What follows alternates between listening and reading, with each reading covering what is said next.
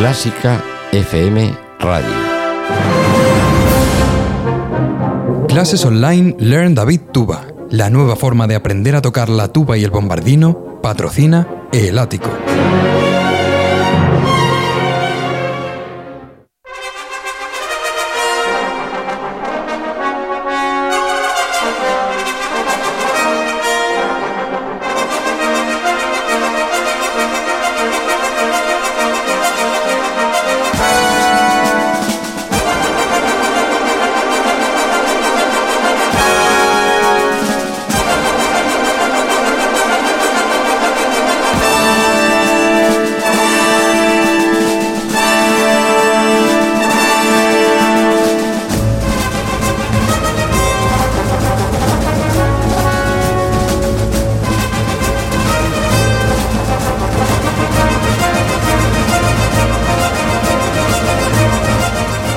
Pues es martes y ya sabes lo que tocan los martes. Este magazine lleno de música, lleno de contenidos, de toda la actualidad que necesitas saber y de toda la música. Aquí comienza el ático de Clásica FM.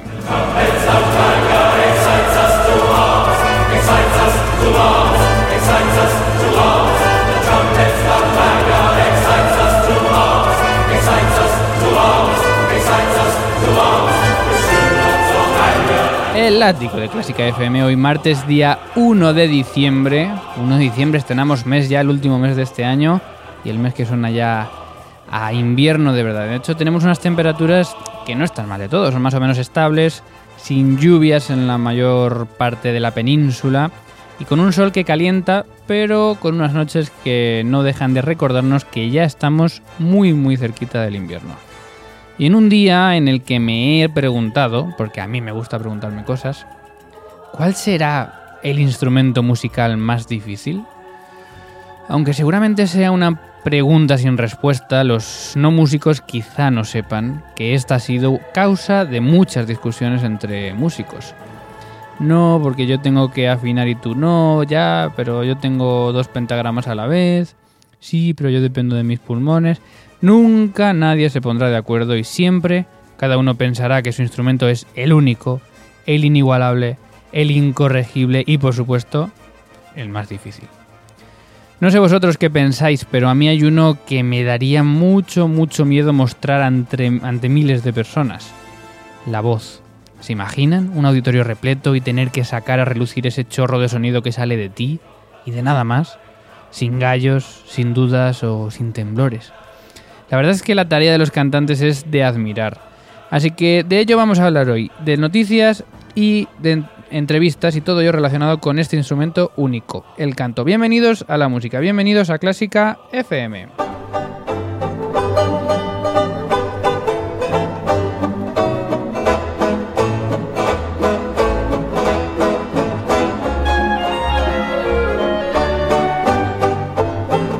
Contenta vienes hoy, Ana Laura Iglesias, buenas tardes. Muy buenas tardes, Mario. ¿Cómo no voy a venir contenta con lo que echaba yo de menos estos micrófonos ya? No, no mientas, con lo que te gusta te entra por teléfono. Nada, nada, de eso nada, el directo siempre. Bueno, pues entonces ya que estás aquí, recuérdanos las redes sociales, que seguro que lo haces mejor que yo estas últimas semanas. Venga, para eso estamos. Estamos en facebook.com barra clásica FM Radio, donde somos 1558 seguidores. También en nuestra cuenta de Twitter, en arroba clásica FM Radio, donde somos 1661 ya. Y ya sabéis que usamos la etiqueta almohadilla clásica FM.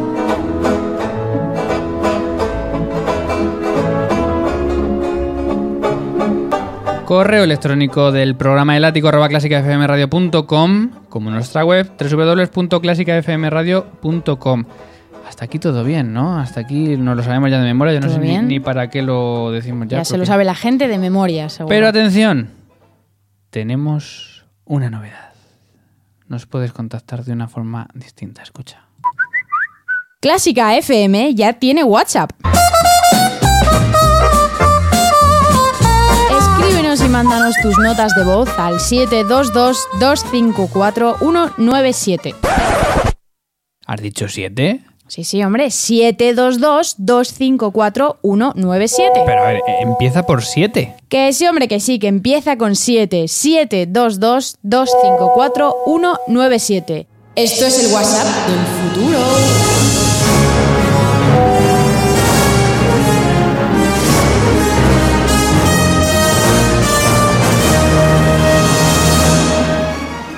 Pues casi nada. El WhatsApp del futuro, Ana. Ha quedado claro, ¿no? El WhatsApp del futuro que empieza con 7. 722254197.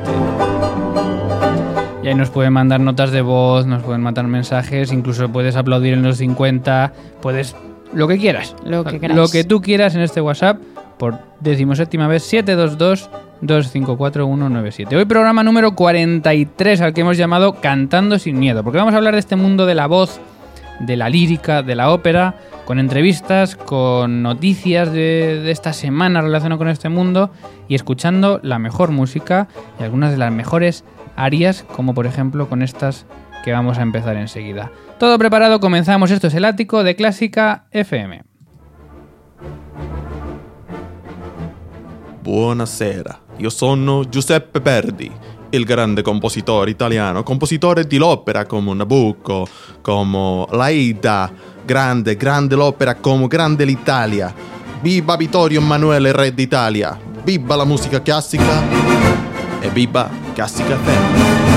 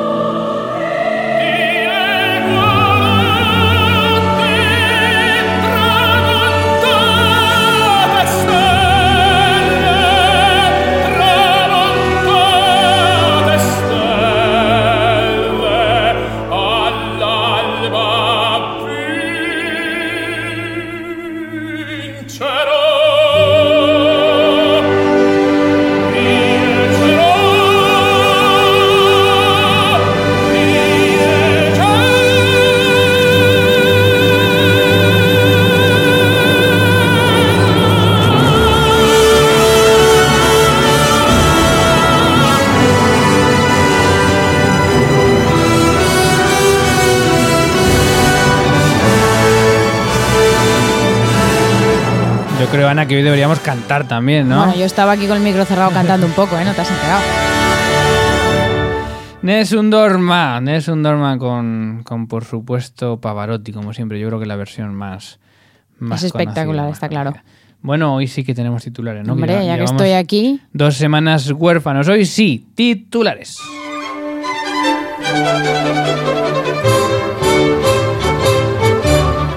El Instituto Cervantes lleva por primera vez una zarzuela a la India. Los claveles de José Serrano es la primera zarzuela que se representa en este país gracias a la iniciativa del Instituto Cervantes de Nueva Delhi y que cuenta con cantantes indios que cantan los textos en español. Entregados los premios líricos Teatro Campo Amor 2015. Los principales galardones se los han llevado figuras muy reconocidas de la lírica, como son Joyce Di Donato, Gregory Kuhn, Joan Fontan dels Comediants o Marcio Conti. Russian Red debuta en el Teatro Real de Madrid. La cantante indie participará en el concierto homenaje a John Williams de la Orquesta Sinfónica Barbieri del 25 de diciembre, donde además compartirá escenario con la violinista Leticia Moreno o el actor Jerónimo Rauch.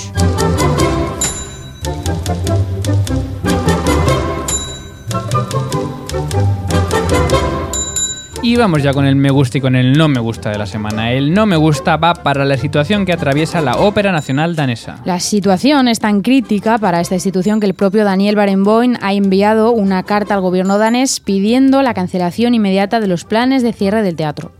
Y el me gusta va para el colegio Simeo Rabasa de Martorell, o Martorell, donde han creado la primera ópera en un colegio. Eso es, aplaudimos el proyecto Ópera en la escuela que propone la realización de una ópera adaptada a los alumnos dentro del colegio. La iniciativa no cuenta con fondos de la consejería, por lo que los responsables acaban de lanzar una campaña de crowdfunding para sacarla adelante.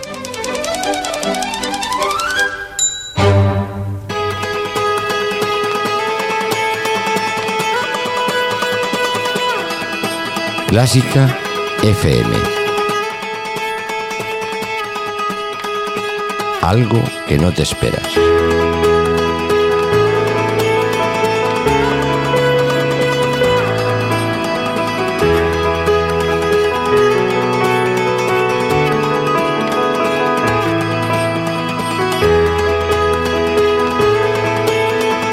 Casi 12 minutitos de programa llevamos ya y qué tarde más buena hace, ¿no? Para hacer radio, Ana. Hombre, yo ya, te digo que tenía unas ganas ya de volver. Estaba muy liada con cosas musicales, cierto, pero con ganas de venir otra vez aquí. Este año los de la Barbieri la van a montar gorda en, en Navidad, que el año pasado ya la montaron, pero este año, El por año lo que pasado veo, llenaron el Teatro de la Zarzuela hasta arriba y este año Bueno. en el Teatro Real y encima, como decíamos, con Leticia Moreno, la famosísima violinista, y con Russian Red, la chica esta que canta música indie, que se va a unir a la orquesta, que esto está muy bien, que No. se mezcle este tipo de, y lo de llenarán músicas. sin ningún problema. Seguro, ¿no? seguro. Ojo con las entradas, que no sé yo cómo andarán ya.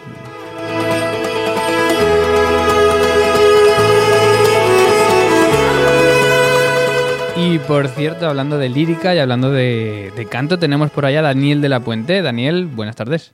Hola Mario, muy buenas. Que siempre es un placer escucharte por aquí por el ático.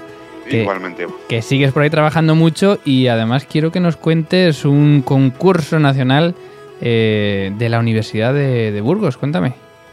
Pues nada, una de las locuras nuevas con, en el mundo coral que se nos ha ocurrido por allí, por tierras burgalesas, es convocar un concurso nacional de composición para coro, eh, coincidiendo con que el año que viene, el año 2016, es el cuarto centenario de, de Cervantes y que muchas veces no hacemos el- todo el caso que deberíamos a los textos en castellano y en español, pues y a los textos de nuestros autores clásicos, pues hemos nos hemos embarcado en este concurso, ¿no? Que, que sencillamente lo que quiere es un poco poner en valor tanto a los compositores que están ahora trabajando y que están intentando buscarse un hueco en el panorama coral, como los textos en castellano, los textos en español de autores clásicos, que es básicamente lo que, lo que queremos celebrar, ¿no? Y cómo queremos celebrar ese año 2016, pues intentando recibir cuantas más composiciones de, para coro, eh, con un buenos textos de, pues, de autores clásicos, a ser posible, y de Cervantes ya sería idóneo. Muy interesante para todos los compositores. Eh, rápidamente, algún requisito. ¿Tiene que ser coro a capela? Eh, ¿Cuál Eh, es? Sí, pues mira, la- aunque todas las bases se pueden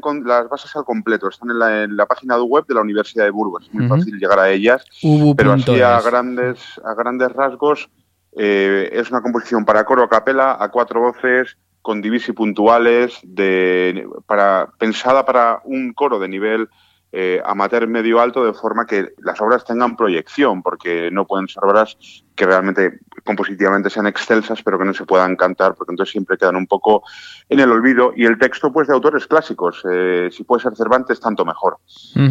Bueno, un, un premio que además lleva una dotación económica y además eh, el coro de la universidad estrenará la, la obra premiada, las obras premiadas en la temporada de 2016. eso Eh, es esa es la idea eh, te quería preguntar, si yo soy compositor, ¿tengo algún requisito que me impida presentarme? ¿Hay algún límite de edad, de nacionalidad? Eh, lo único es que como es de ámbito nacional es que hay que ser español porque esta vez no queríamos tampoco salir más allá de las fronteras. No hay límites de edad.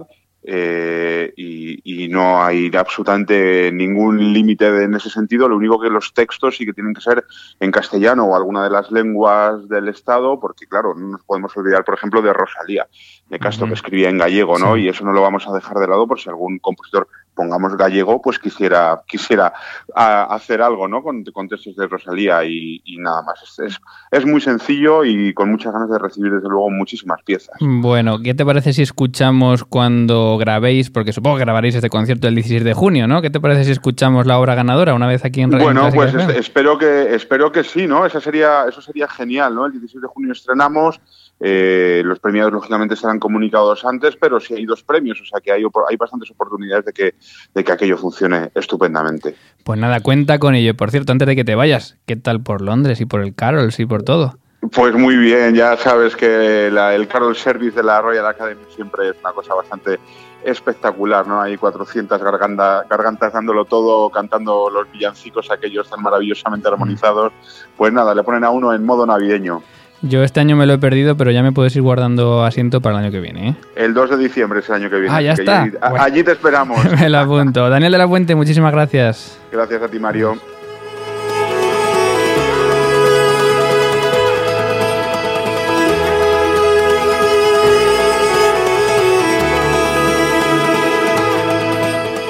Yo en serio que voy a ir, ¿eh? Yo no sé si tú, tú es que no has estado nunca. Yo no lo conozco, pero habláis tan tan bien de esto del Carol Service que me voy a comprar el billete ya. Hay que ir, hay que ir. Bueno, tenemos fecha? Efemérides, vamos con ellas. Cumpleaños musicales. Empezamos mañana miércoles con el compositor Robert Kajanus, que es, al parecer fue el compositor finlandés más famoso hasta que llegó Sibelius y que mañana cumple 159 años, compositor romántico. El jueves es el cumpleaños de Nino Rota, el famosísimo compositor de bandas sonoras italiano que trabajó mucho co- con, Fellini, con Visconti, con esta gente y que compuso las bandas sonoras, por ejemplo, de películas como El Padrino. El viernes es el cumpleaños de Alex North, un compositor que cumpliría 105 años y que destaca también por sus bandas sonoras. Ha sido el compositor más veces nominado de los Oscar y que sin embargo no se ha llevado premios. Ha compuesto cosas como eh, Un tranvía llamado Deseo, Cleopatra, Espartaco, esta, este tipo de cine de los 50-60. Y el fin de semana, el sábado es el cumpleaños de Francesco Geminiani, un compositor y violinista barroco italiano, que destaca además pues, por sus libros sobre pedagogía musical que fueron pioneros en la época, 412 años que le caen el sábado. Y hoy se acerca el bicentenario, nació en 1823, el compositor francés, ayúdame tú con la pronunciación, Ana Ernest Gaillard. Pues el que sabe francés es José, pero creo que se parece bastante. Pues no le vamos a llamar. Y compuso música como la que ya estamos escuchando de fondo. Hoy hemos elegido una de sus óperas, Sigur.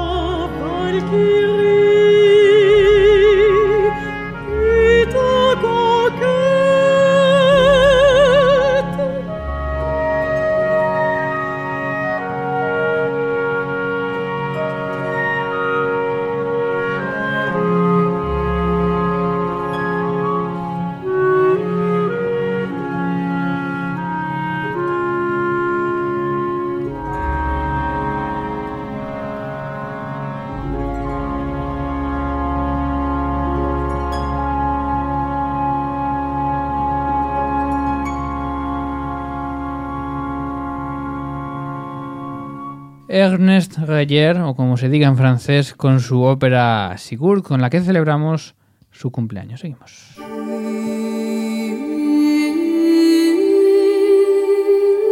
Pasión por la radio. Pasión por Clásica FM.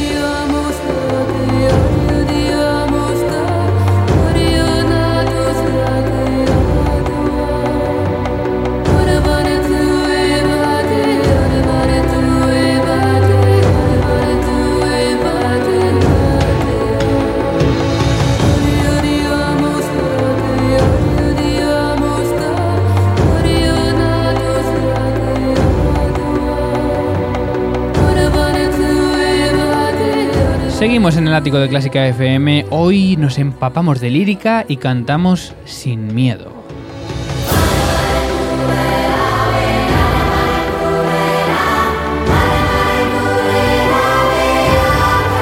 Y vamos rápidamente a comentar un par de temas de actualidad relacionados con el canto, porque tenemos a un protagonista de primera esperando. Primero, Ana, como hemos dicho en los titulares, se han repartido los premios de la Fundación Campo Amor. Eso es, ha sido esta semana, como decíamos, y bueno, entre otros muchos premiados, destacamos el premio que se ha llevado Joyce Di Donato por su interpretación de Alchina en el Real, también la cantante revelación Ruth Iniesta, y otro premio que también ha habido bastante polémica con esto, el que ha recaído en la institución o persona que haya contribuido al mundo de la cultura, que se lo lleva la Fundación del Teatro Villa Marta de Jerez. Y digo que ha habido revuelo con ello porque es que este teatro está a las puertas del cierre, entonces, pues bueno, ha caído realmente en buen momento, a ver si así contribuye a que siga adelante. Sí, había cierta polémica porque ha caído un premio estatal cuando el- lo estatal no está apoyando este teatro en el Ya, día a día. exactamente, Esa era, sí. esa era sobre todo la polémica. También recomendamos, ya aprovechando este tema de hoy, un artículo de Social Music que leíamos y que se titulaba Cantar alarga la vida y por eso hemos decidido nosotros cantar hoy, ¿no? Eh, bueno, cantar dice que reduce los niveles de estrés y un montón de, de cosas muy interesantes que supongo, Ana, que podemos encontrar en la página de Social es, Music. es- está en los más escuchados de la web que aparecen abajo en socialmusic.es, un artículo que se ha viralizado mucho y que recomendamos leer a todo el mundo.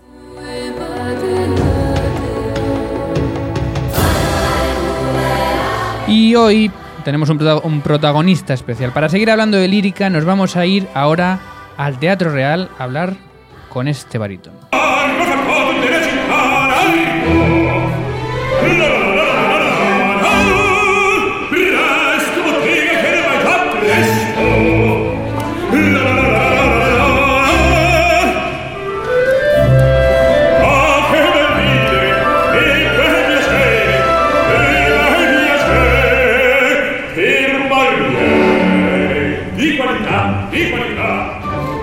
Ayer comenzaron las funciones del Rigoletto en el Teatro Real de Madrid, una producción procedente del Royal Opera House de Londres con un reparto impresionante.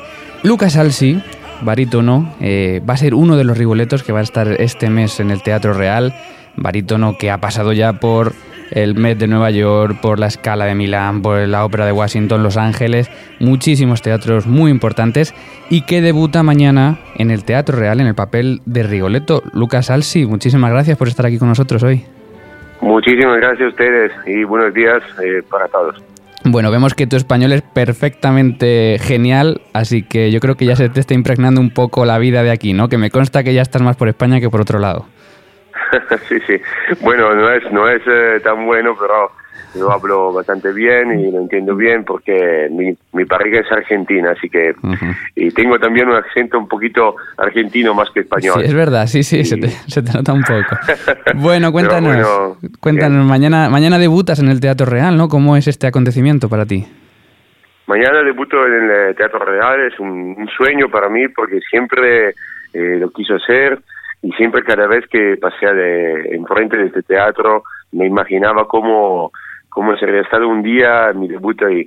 Y la verdad que no puede ser mejor que cantando una ópera como Rigoletto, que es la ópera más, una de las óperas más lindas por el barítono, Claro. eh, claramente. He estado hablando, me ha mandado saludos para ti Borja Mariño, no sé si lo conoces, pianista, que, lo tenemos por aquí también haciendo un programa de ópera, y me ha comentado que a los barítonos os encanta Rigoletto, ¿no? Porque ese papel de protagonista barítono que no se ve tan a menudo, sin embargo vosotros podéis disfrutarlo mucho en esta ópera.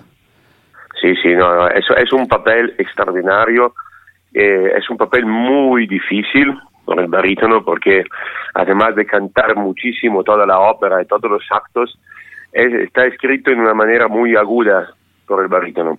Y también hay que interpretarlo muy bien. Y te, siempre lleva esta joroba atrás y tiene que ser estar siempre un poco con el cuerpo todo un poco deforme y también tiene que dividirte entre el bufón, Rigoletto, cuando está con el duca y el padre cuando está con su hija. Es un papel muy complicado, pero la verdad que te da mucha, mucha, mucha satisfacción. Otro de los rigoletos en esta función, en estas funciones va a ser Leo Nucci. Supongo que es un, un honor, ¿no? Estar al lado de, una gloria así del canto. Sí, claro que sí. Leo Nucci es un, es un mito. no, es uno de los últimos mitos viventes que tenemos junto a Plácido Domingo y, y toda esta gente que vivió una generación y una temporada de la ópera que ya hoy, eh, lástima, no existe más. Así que es eh, verdad que es un, un lujo y eh, estar al lado de él y aprender y ver cómo, cómo hace.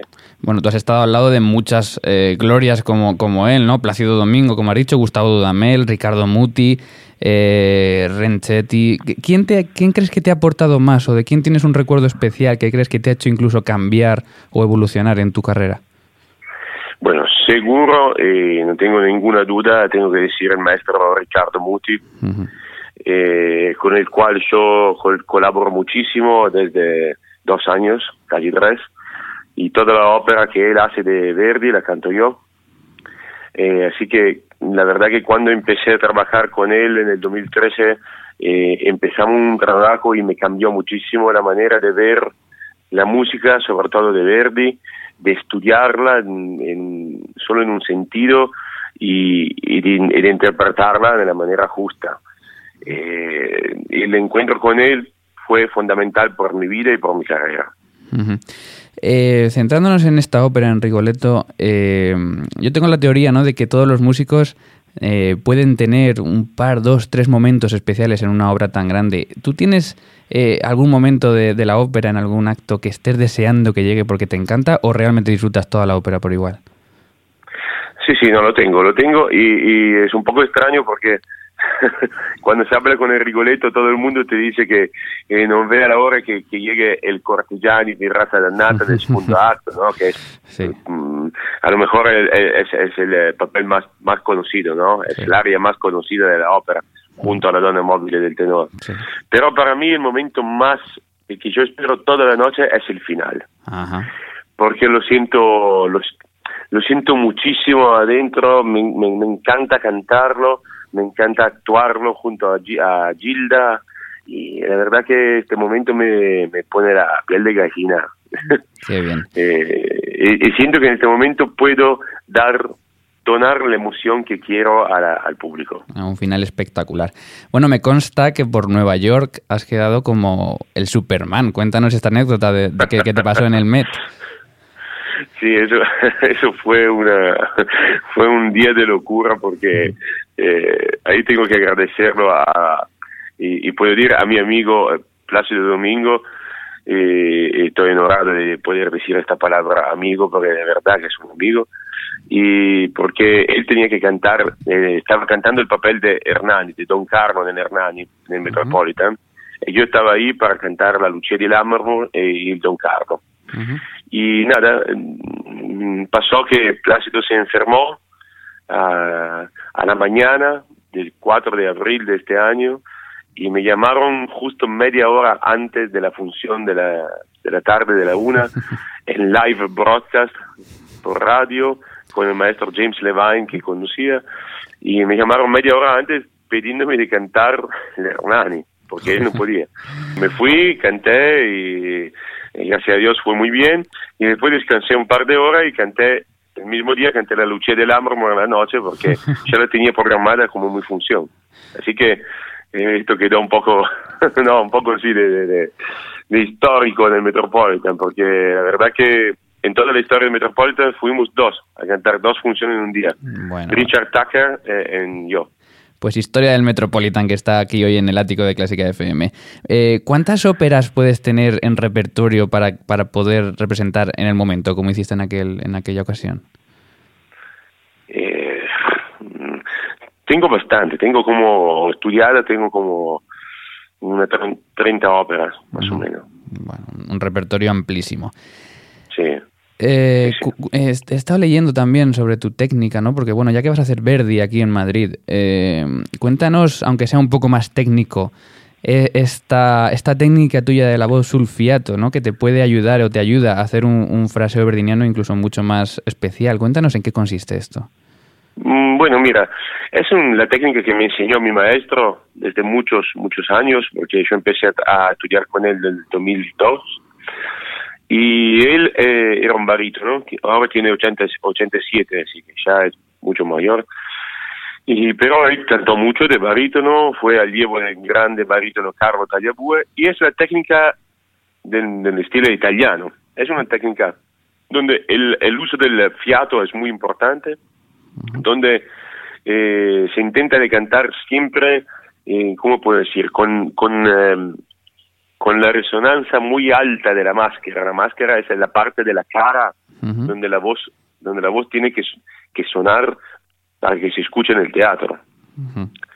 Y, y este tipo de técnica, usando el fiato muy bien, el fiato se entiende cuando se usa, cuando se respira bien con el diafragma y se usan los músculos de la, del abdomen para sostener esta colonna de fiato que sale. Y me ayuda a cantar bien, a no, can- a no cansarme, a poder pronunciar muy bien las palabras, que para mí es la cosa más importante de toda la ópera, sobre todo en Verdi, porque las, la palabra en Verdi es la cosa más importante.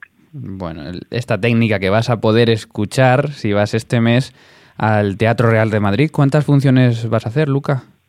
Yo voy a hacer siete funciones. Siete. Bueno, y desde mañana miércoles estás allí ya eh, estrenando y debutando esta ópera Rigoletto en, en el Teatro Real de, Madrid. Lucas Alsi, barítono, muchísima suerte en estas funciones y, y que vaya todo muy bien. Muchas gracias y un saludo a todos y espero que me van a seguir y que este debut en Madrid me, me va a portar bien por toda la España. Bueno, pues que lo disfrutes mucho, Luca, un abrazo. Gracias. Un abrazo. gracias.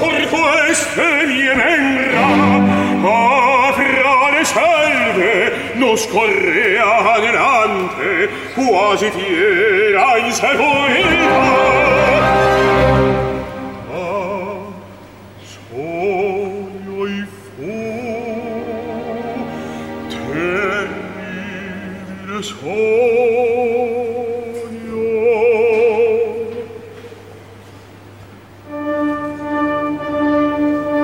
ático de Clásica FM, con Mario Mora y Ana Laura Iglesias. Pues ahí dejamos a Lucas Salsi, a quien agradecemos su presencia enormemente en este programa. Y ya recibimos a Miguel Rodríguez con una de esas secciones que no te puedes perder. Música prestada hoy, Turkey Trot, de Bernstein, grabado por el propio Bernstein con la Filarmónica de Israel y aderezado con los comentarios y la imaginación de Miguel Rodríguez. Cuando un joven va por la calle y ve a la chica que le gusta, solo puede hacer una cosa, hablar con ella.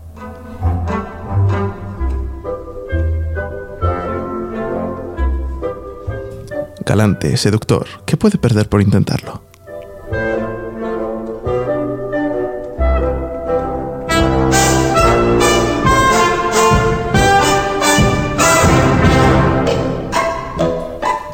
Ella en principio se ríe de él, pero nuestro protagonista no va a perder la esperanza.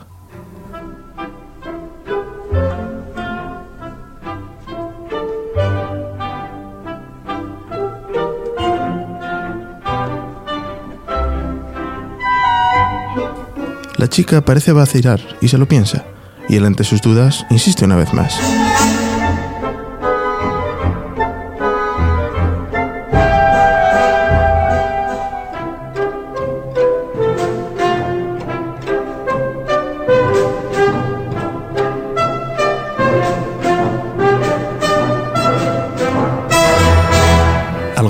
La chica le recrimina su actitud.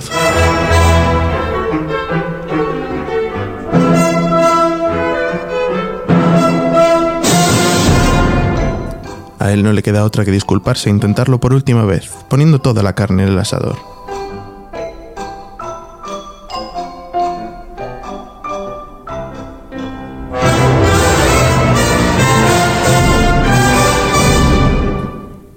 chica le mira altiva, esperando que diga algo.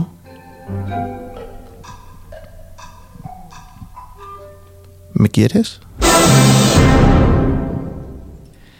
Música prestada con Miguel Rodríguez y la cara de indignación de Ana Laura Iglesias aquí delante del micrófono. ¿Por qué, Ana Laura? Un regusto micromachista, como se suele decir ahora. que es esto de abordar a una chica que le gusta simplemente porque le gusta por la calle? No, te lo callas y punto, que tienes Bueno, que abordar a, nadie. A lo mejor cuando esta música sí, sí que estaba pensando en esto. bueno, Este. yo he dicho interpretada en clave actual.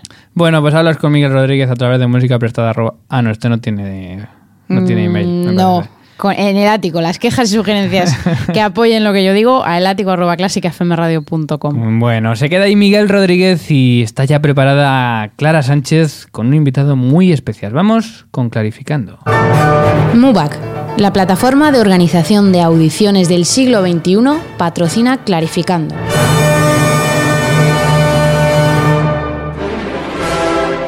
Clarificando.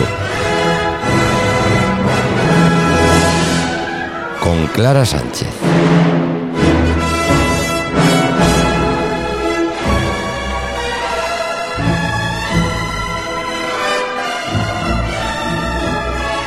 Hoy con un Clarificando muy, muy especial. Ya tengo por ahí en una línea a Clara Sánchez. Clara, buenas tardes.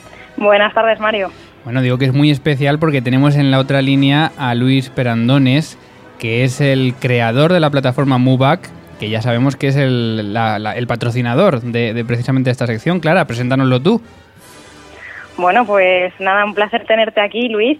Él es el creador de MUBAC, además tiene mucha experiencia en todo lo que se refiere a orquestas en Alemania y en Suiza y creo que va a ser un clarificando muy interesante. Luis, buenas tardes.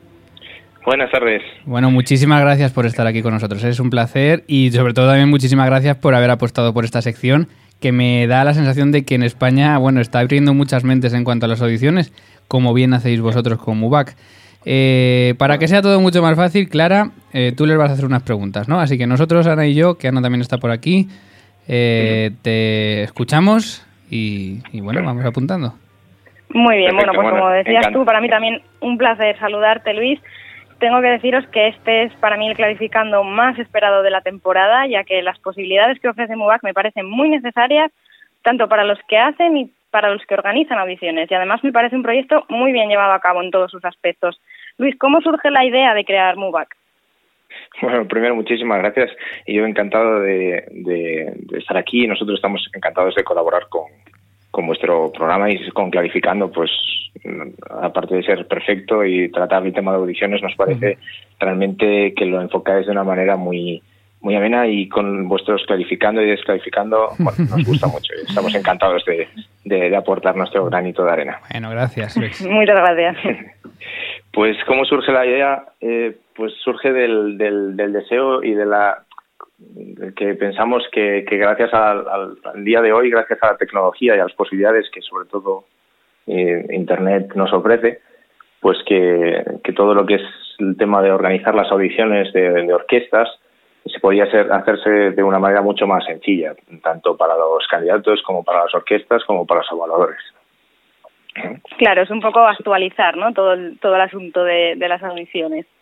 Exacto, exacto. Este, bueno, Bueno, deciros que yo, yo la, la- o sea, la, la el- está creada por, somos tres, tres personas, ¿no? Que la fundamos. Eh, la parte técnica, digamos, un- hay un programador, un- una persona que es, digamos, el desarrollador técnico y yo que digamos que soy la persona que viene de la parte de la música, ¿no? Un poco más creativo, quizás, ¿no? Y el que sabe realmente qué hay detrás de una orquesta y cómo funcionan las audiciones. Sí, así es, así es. Bueno, y qué, cuéntanos un poco entonces, ¿qué ofrece, qué ofrece a orquestas y a candidatos? Pues MUBAC ofrece a las orquestas la posibilidad de organizar las audiciones de una manera mucho más sencilla, puesto que no tienen, digamos que ahorra muchísimo trabajo a la hora de, no tienen la persona, el personal de la oficina no tiene que, que trabajar las solicitudes, el dar a conocer las vacantes es mucho más sencillo y mucho más rápido.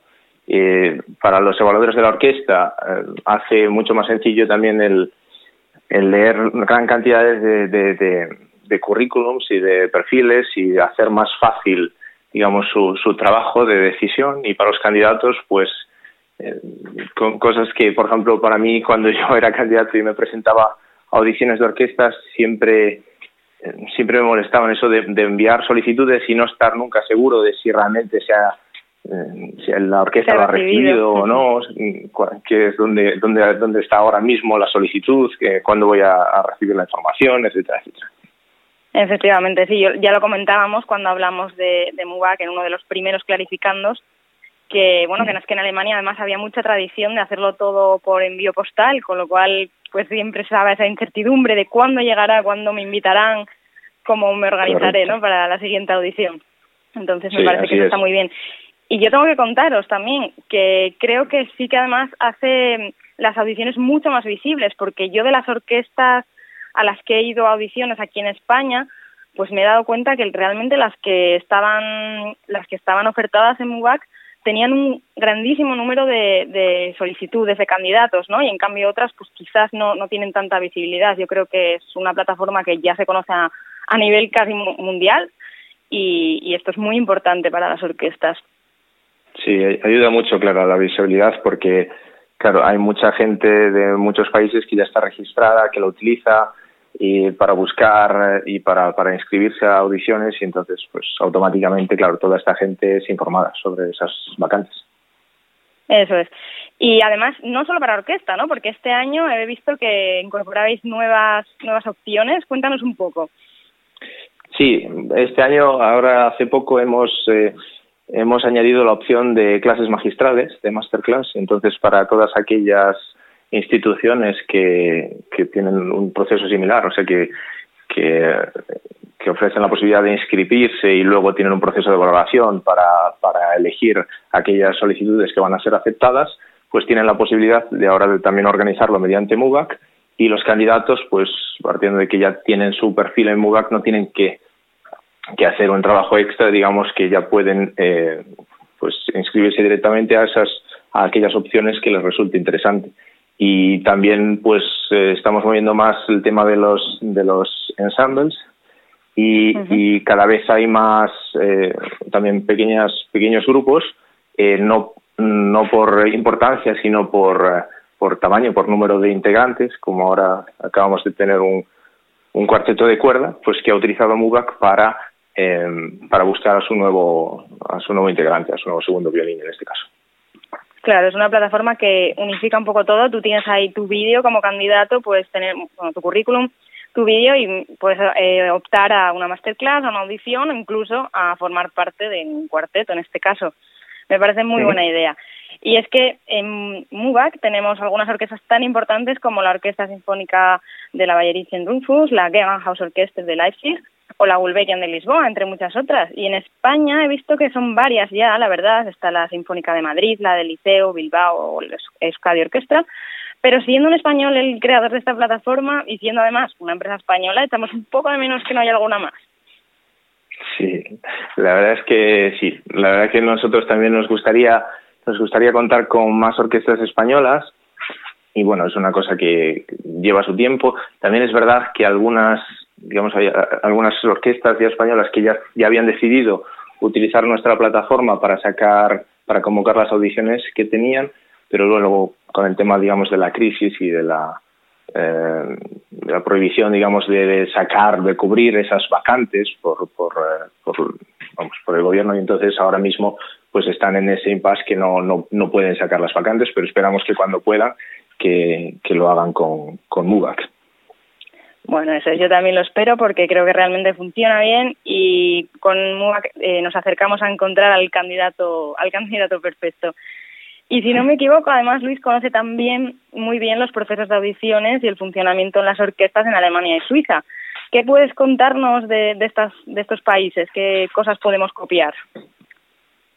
Pues mira, claro, yo, yo primero fui, digamos, candidato, yo he vivido la- las, las audiciones desde todas las partes, he tenido el privilegio, digamos, de cuando yo me fui a estudiar a Alemania, estuve eh, estudiando allí, después me quedé, estuve casi viviendo nueve años en, en Alemania, luego trabajando en orquesta allí, entonces, claro, he hecho bastantes audiciones y después, estando en la orquesta, viví desde la parte, de, digamos, del jurado, y, también luego ahora el trabajo también actual que hago al lado de MUBAC en la orquesta, en la orquesta de la ópera de, de Zurich es más la parte administrativa, entonces veo también esa parte. Y bueno, en principio lo que lo que es curioso digamos en Alemania y en Suiza el proceso es eh, se basa más en, o sea para, para, para ser alguien invitado o no a una audición eh, en el 98% prácticamente en la totalidad de las de las orquestas que existen aquí se basa en puramente en un criterio eh, artístico, basado en el, en el currículum que se tiene, en, en, en vídeos, a veces en audio, pero es, es puramente, es una elección puramente basada en, en, en, se hace una preselección ya muy, muy fuerte, ¿no? Y en España muchas veces, eh, bueno, pues eh, se hace basada, digamos, en, en una serie de requisitos escritos en las bases y si la gente cumple estos requisitos es invitada. Entonces, pues se dan audiciones de, de tener audiciones con a veces 90 personas, 92 personas, lo cual es, es una opción muy, muy válida, pero creo que en ese, en ese caso eh, se debe también tomar el tiempo necesario para realmente escuchar a esas personas, para que sea, para que sea realmente, para que dé sus frutos, ¿no? para, poder encontrar. más acertada. Sí. y, y no sé, pues por ejemplo, una diferencia grande, digamos, es con la eh, que quizás es uno de, las, de los puntos que, que, comentabas antes, que haya menos orquestas españolas. Quizás es por, en, en, algunas, en, algunos casos en España, en la burocracia, digamos, hay, hay un, un, papeleo con el formulario a cubrir y tal, que, que en otros sitios ya, pues, eh, no, no, no es necesario, ¿no? Que al final es lo que al inscribirte por MUGAC tienes exactamente esto. Entonces, tú has mostrado tu, eh, que quieres presentarte a, a, esta, a esta plaza, que quieres eh, participar en la audición. O sea, de la parte legal cumple exactamente los mismos requisitos que una, que una inscripción vía correo postal. eh, pero esto yo creo que es una cosa de, de una cosa de tiempo, ¿no? Que, que, que, que muchos ya han adaptado, otros están adaptando y, y otros yo creo que que se terminará adaptando para porque al final el número de, de solicitudes lamentablemente sigue aumentando eh, porque cada vez es más difícil ganar una audición por el puro hecho de que cada vez más gente hay más gente buscando buscando una plaza. Y entonces todo lo que sea eh, facilitar el proceso para todas las partes eh, yo creo que es el futuro eso es. Pues la verdad que muy interesante. Mario, Ana, ¿algo que, preguntar? Sí, sí, sí, yo muchas cosas. Estoy aquí escuchando muy atento. En primer lugar, Luis, yo lo que una de las cosas que admiro no es la gente que cubre espacios que están eh, todavía vacíos, ¿no? Y vosotros habéis cubierto uno que sobre todo yo creo que el futuro está hecho, porque claro, eh, poco a poco, como decís, el correo postal va desapareciendo y, y bueno, de alguna manera lo online, lo telemático, lo lo moderno se va a ir imponiendo. Entonces yo creo que tarde o temprano todas las orquestas tienen que acabar en esta plataforma porque ha sido la primera y porque es la que está organizando todo. Em, además de eso, Luis, yo te quería preguntar, de cara a los candidatos, ¿tú crees que se debe preparar exactamente igual una audición en España que una audición fuera de España? Es decir, los jurados miran lo mismo, los tribunales esperan cosas distintas, ¿cómo lo ves? Yo creo que, en ese sentido, yo creo que en todos los lugares se busca al, al digamos, al, al, músico, al mejor, al, mejor. Lo, lo, difícil es realmente encontrarlo y lo difícil es, eh, yo creo que la tarea de los evaluadores es realmente difícil. cuando es una comisión evaluadora, normalmente en Alemania, Suiza, Austria, también en Holanda, eh, es el, la sección. Bueno, a veces entran otras personas o, el director o, hay una comisión evaluadora, pero normalmente sí que es la sección del instrumento quienes eh, miran todos los, los, los currículums y, toman una decisión de a quién invitar. Y me parece una, una es un, proceso complicado, muy difícil, y, por eso nosotros intentamos hacerlo lo más sencillo posible, eh, que sea cada, cada persona, digamos que, que cuando es, era con papel, eh, organiza su, su currículum de una manera distinta. Y entonces, cuando se, se, se tienen que, que, mirar grandes cantidades, 60, 80, 100, 200 currículums, pues lleva mucho tiempo cada vez que cambias de currículum hasta realmente estar leyendo la información que esa persona eh, ha escrito y, y, estar, digamos, registrándola, o sea, dándose cuenta de la información que se está leyendo, se, se tarda mucho tiempo y hace muy difícil, digamos, evaluar y pensar, pues esta persona me parece que tiene mmm, más posibilidades que esta otra. Y cuando, cuando digamos, la, la, la información está organizada de una manera muy visual y, y, siempre en el mismo orden, digamos, la información es completamente distinta y el candidato lo puede, la puede, eh, puede poner arriba, digamos, aquellas cosas que les parecen más importantes o que quiere resaltar, pero para, para la persona, la, persona que tiene que evaluar, pues puede ver muy claramente, ok, ¿qué es la que hace la, esta persona ahora mismo? ¿Cuál es la ocupación actual? Uh -huh. ¿Dónde ha estudiado? ¿Con quién? Etcétera, etcétera, ¿no? Claro, sí, sí. Y, pero bueno, claro, es que eh, es, es, es, un tema complejo, pero nosotros buscamos también con, con el tema de los vídeos, cada vez más orquestas, por ejemplo, están utilizando eh, como opcional la, la posibilidad de, de, de, adjuntar vídeos. Y esto a mí me parece que realmente es una gran posibilidad y algo que, que yo recomiendo utilizar a todas, a todas las orquestas, porque da un plus de información que muchas veces ese currículum no te dice. A veces hay personas que a lo mejor no tienen un currículum eh, todavía muy, pues que, que, que, diga mucho, pero al escuchar un minuto de un vídeo ves claramente, ah, pues esta persona realmente puede tener una gran cosa, puede tener una posibilidad, es, puede ser lo que estamos buscando, y lo contrario. Uh -huh. Y esa, y digamos, esa, esa plaza, esa, esa invitación, pues darse a otra persona que, que realmente tenga posibilidades. Bueno, y seguro que los vídeos eh, ya van a ser prácticamente obligatorios en el, en el futuro. Ana, ¿alguna cosa que quieras? Yo tengo también una pregunta para ti, Luis, muy interesante lo que estáis diciendo. Eh, yo te quiero preguntar por algo un poco distinto de lo que estamos ahora hablando, pero me gustaría también conocer tu opinión, porque eres músico profesional también y conoces todo este proceso muy de cerca. Eh, ¿Tú crees que los conservatorios están preparando a, a, los músicos, a los estudiantes, para estos procesos de audiciones tan, tan duros? Eh, sí, o sea, sí que uh -huh. yo creo que, que, que los, los, los, conservatorios se están preparando exactamente para el proceso que se pide. Sí, me refiero eh, a eso, a la, a la, dificultad, a si realmente salimos los músicos bien preparados, bien formados para, para enfrentarnos a estas situaciones de audición tan, tan duras. Ya, es que, es, claro, es, es, es una situación muy muy difícil, muy dura, ¿no? Pero yo, a mí me parece que sí que se hace. O sea, ese uh -huh. trabajo sí se hace. A lo mejor en algunos sitios no, pero en la mayor parte eh, es incluso, uh, digamos, desde, desde el principio o desde bastante la mitad del, de los estudios ya se empiezan a preparar el repertorio orquestal, las obras de, que, se, que se suelen interpretar en las, para las audiciones, se hacen pruebas de audiciones y se empieza a mandar a la gente ya audiciones muy, muy pronto. Entonces me parece que que sí que ese trabajo se hace. Para mí lo que me resulta más interesante es pensar si, si, si, sería realmente todo lo que, lo que debería esperar una orquesta, que la persona toque exactamente, perfectamente claro. todos los, el repertorio tal y Mozart o lo que sea, eh, si, si, si, no, si no se busca algo más en una orquesta del siglo XXI. Y, uh -huh.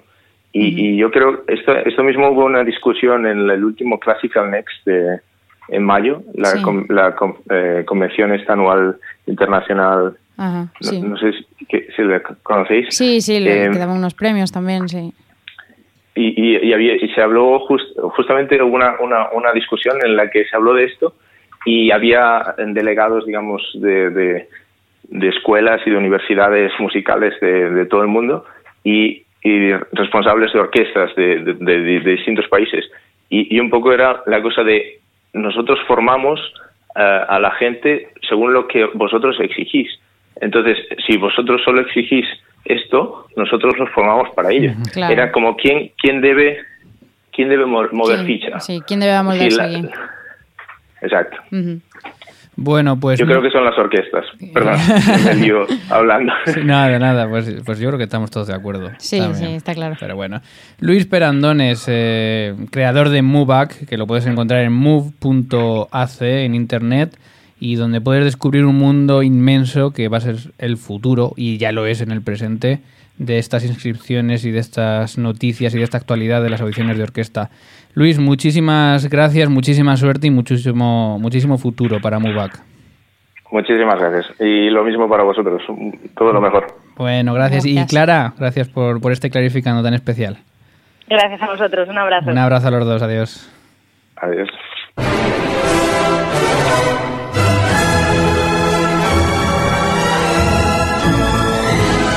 Dejamos clarificando hoy un clarificando muy especial y además una plataforma, una web, Ana, que casi podría recomendar hoy perfectamente en esta sección de AI Clásica. Exactamente, muy muy interesante y que, bueno, en realidad si no la recomiendo hoy mismo a continuación es porque acabamos de hablar de ella, pero bueno, queda apuntada. Muy bien.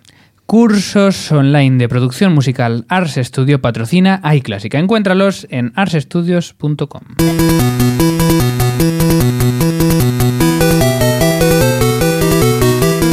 Y hoy aquí a mi vera vamos rápidamente con esta sección AI Clásica con toda la tecnología en Clásica FM, toda la tecnología relacionada con la música. Vamos con la blog, con, con la blog, con el blog, Eso con es. la app y con la web que nos recomienda esta semana Ana Laura Iglesias. Vamos con ello. Vale, pues empezamos con el blog. Hoy quiero recomendar el blog de María Jesús Camino, que es www.mariajesusmusica.com. Ella es una profesora de música de secundaria que lleva... Ya hemos hablado de ella, ¿eh? Aquí. Hemos hablado de ella, efectivamente. No en esta sección, pero sí en el programa. Bueno, ella está aplicando las TIC, todas las tecnologías, todas la- la- las redes sociales, las formas nuevas de comunicación en su clase de música en, en secundaria. Y bueno, en esta web podéis encontrar todo tipo de partituras, transcripciones, vídeos, audios, infografías, ejercicios, gráficos, de todo para la clase de música de secundaria, de primaria. Es muy interesante. Y además es especialmente importante y muy curioso la pestaña que hay en su blog que se llama Mil y un blogs de música, en la que aparece un mapa de España con las provincias y encima de cada una de las provincias aparece una lista de, blog, de blogs que, que se están haciendo en cada provincia. Así tú puedes saber quién está blogueando cerca, cerca de ti, en tu comunidad. Muy recomendable. mariajesusmusica.com. ¿Cuál es la aplicación de la semana? La aplicación es IC Notes. La podemos encontrar en www.ic ISEE Notes. Es decir, como en inglés, ¿no? Hay de yo. Yo veo ver. notas, yo veo notas en inglés. Es una aplicación notes. Que literalmente lee partituras, le hace una foto a la partitura y la reproduce. ¿Y para qué nos puede servir? Pues, por ejemplo, para personas que no saben leer música o para alumnos que están empezando, que quieren saber a qué suena un papel. Muy interesante. Está en Android y en iOS y cuesta unos 3 euros. Merece la pena. Eh, lee eh, y lo reproduce en música. Eso es, eh, lo lee y lo, lo reproduce, no lo he aclarado, pero realmente suena tal cual lo que está escrito en la partitura. Bueno, tal cual, tal cual. Habría que verlo. ¿Cuál es la web de la Un semana? poco MIDI, pero suena. un poco. Y la web que quiero recomendar es otra muy conocida, musicalchairs.info, que es un gran directorio para músico. En, eh, ahí podemos encontrar ofertas de empleo. eh, que es como MUBAC, pero tiene además ofertas de empleo de, para profesores, trabajos de oficina, compositores, cantantes, bueno, de todo el sector musical globalmente y de los cinco continentes. Como Mubac, pero peor, ¿no? Claro, claro, peor porque está menos especializado. Tienes ahí de todo, pero menos concreto. Bueno. Y además tiene cursos, concursos, premios, tiene hasta un directorio de instrumentos perdidos, una lista de jóvenes orquestas de conservatorios. Bueno, un directorio global de músicos muy recomendable, musicalchairs.info. Pues muy bien, hay clásica. Muchas gracias, Ana. Gracias a ti, Mario. Y nos vamos.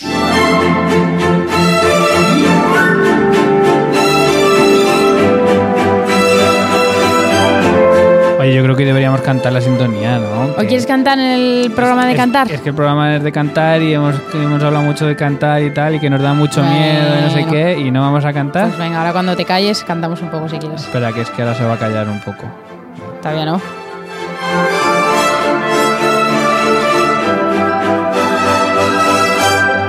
¿Ves? Ahora no se puede, ahora no se puede cantar. Vaya por Dios. Bueno, nos vamos despidiendo. ¿Algún concierto destacable?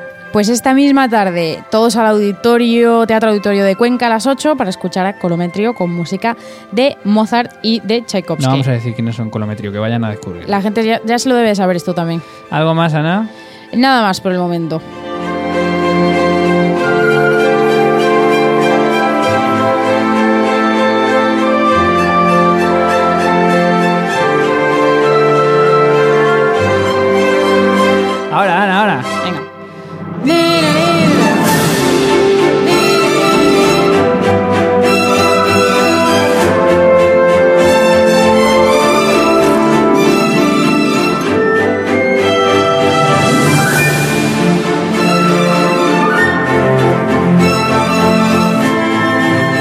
Que ha reventado el micrófono, ¿eh? Buah, me dice el técnico que me ha ha- saturado y Me todo. ha gustado mucho. Hasta aquí el ático. Gracias por elegir Clásica FM. Sean felices. Adiós.